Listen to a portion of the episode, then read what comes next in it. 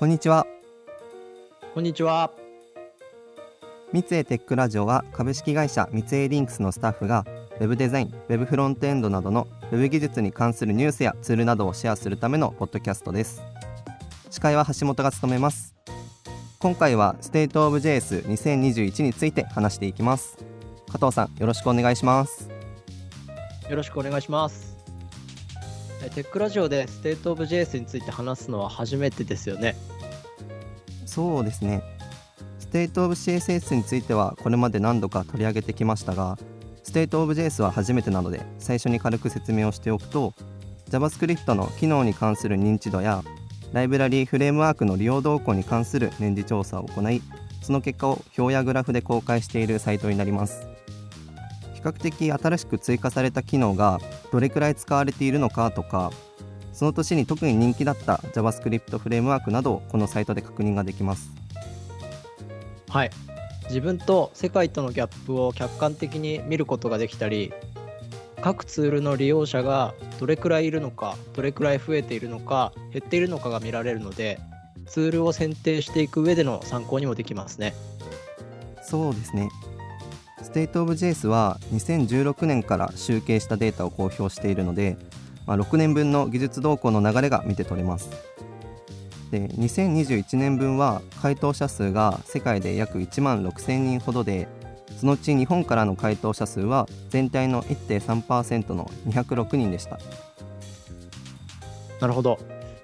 2020年は1万1000人強だったので約5000人ぐらい増えてますね。ありがたいことに今回も多言語対応されていて日本語でも結果が見られるのでまだ見ていない方がいればぜひ見てほしいです。うんそうですね。で今回は全体の中から機能とライブラリのパートを中心に見ていきたいと思います。はいよろしくお願いします、えーではまず機能についてです。機能では言語とブラウザの API とその他の機能にページが分かれていて構文や機能がどれくらい使われているか知られているかを見ることができます。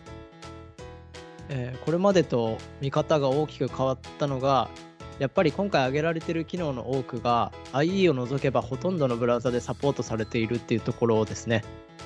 個人的にですけど State of JS2020 までは IE でサポートされてないから無理して使わなくてもいいかと心のどこかで思っていた自分がいました。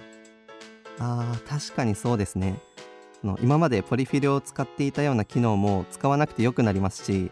比較的気軽に採用しやすくなりますよね。加藤さんが特に注目しているのはどのあたりでしょうか？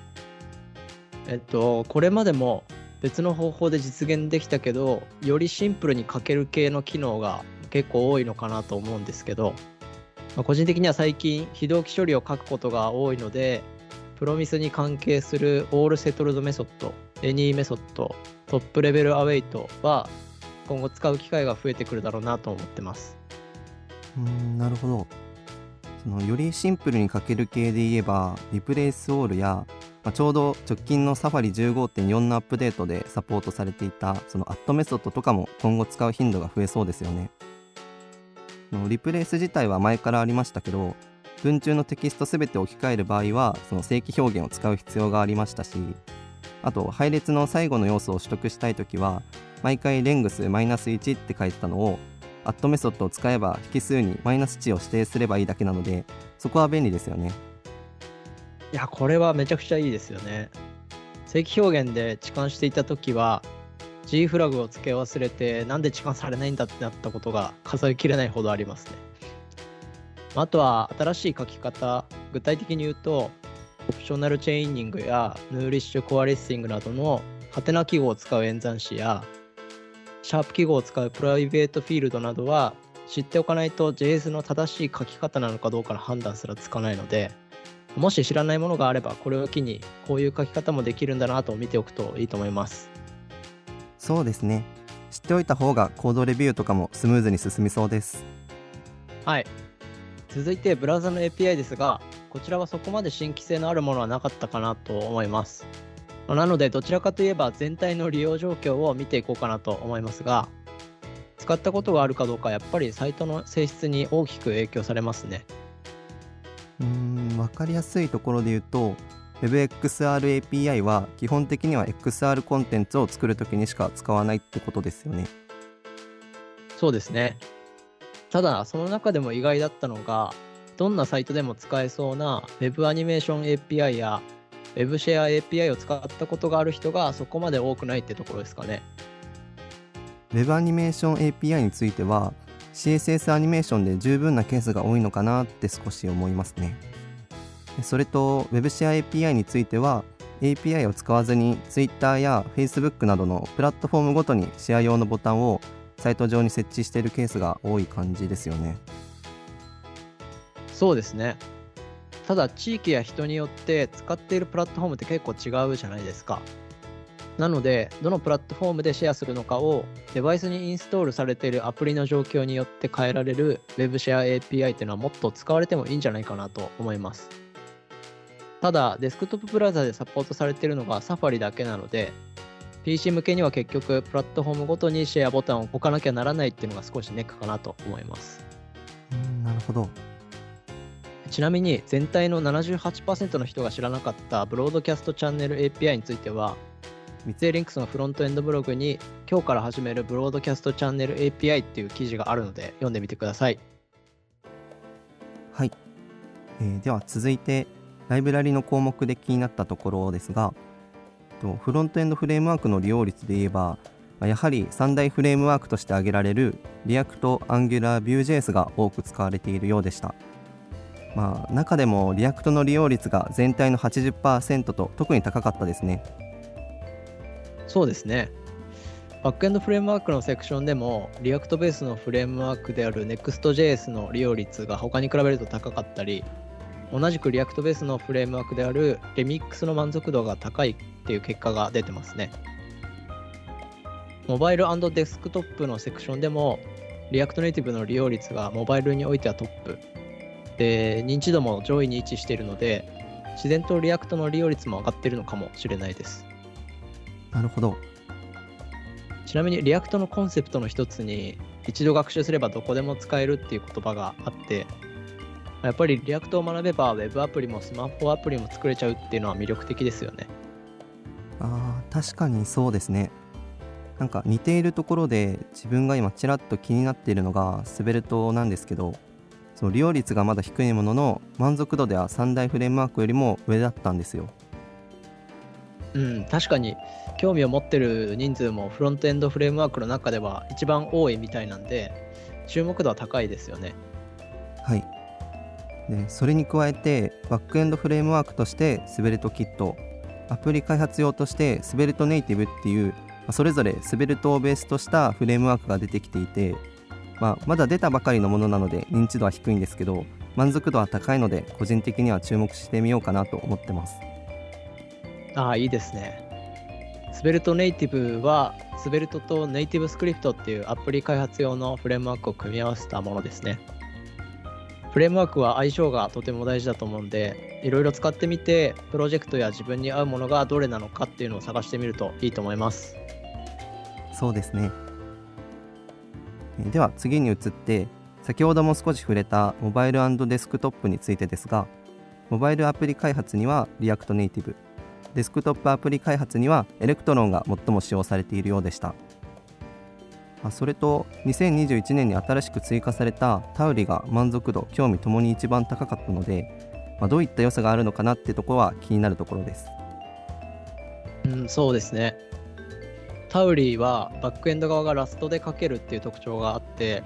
最近バージョン1の RC 版がリリースされてました。ちなみに Tauri の GitHub には Electron との比較表があるので見ておくといいと思います。なるほど見ておきますあとそれ以外に気になったところとしてはビルドツールのセクションですかね2020年から新規に追加されたツールが多くあってビルドツールとして古くからあるガルプの満足度が下降を続けていて2021年には満足度が28%まで下がっていました同じく Webpack も満足度が下降気味ではあるもののガルプほどは下がってなかったですねそうですね。実際のところはわからないんですけど、最後にガルプがアップデートされたのが約3年前っていうのは大きく影響しているような気はしますね。ガルプはいわゆるタスクランナーで、動かすタスク自体はプラグインを組み合わせて作っていくと思うんですけど、プラグイン自体がどれだけアップデートされても、核となるガルプ自体が変わらなければ解決できない問題はやっぱあるんじゃないですかね。うんなるほどあとはガルプでしかできなかったことが他のツールによってなくなってきてるっていうのも要因の一つかもしれないですよねこの機会に近年新しく追加されたものでいくつか使ってみて普段の開発環境をアップデートしてみるのもいいかもしれませんねはい、そうですね。ここまで機能とライブラリについて話してきましたが加藤さんが今年注目していたり試してみようと思っている JS 周りの技術って何かありますか？えっ、と、それで言うと、JS ではなくなってしまうんですけど、まあ、やっぱり少しずつラストベースのツールが増えてきてるなっていうのは気になってます。さっき少しだけ話したタウリとか、ビルドツールだと SWC とかですね。これまではツール自体も Node.js で書かれているのが多かったので、うまくビルドできない時にはコードを見れば解決の糸口はつかめていたんですけど、慣れていない言語ってなると変なところでハマりそうな気がしてるので少し Rust も勉強しておこうかなと思っているところです。橋本くんはやっぱり Svelte ですか？そうですね。やっぱりその React や Vue.js と比べてまだナレッジとかも少ないと思うので、まあ個人的に触ってみてフロントエンドブログとかに気づいたこととか学びがあったことをまとめてみようかなとは思ってます。あとはビルドツールとして ES ビルドも触ってみようかなと思ってます。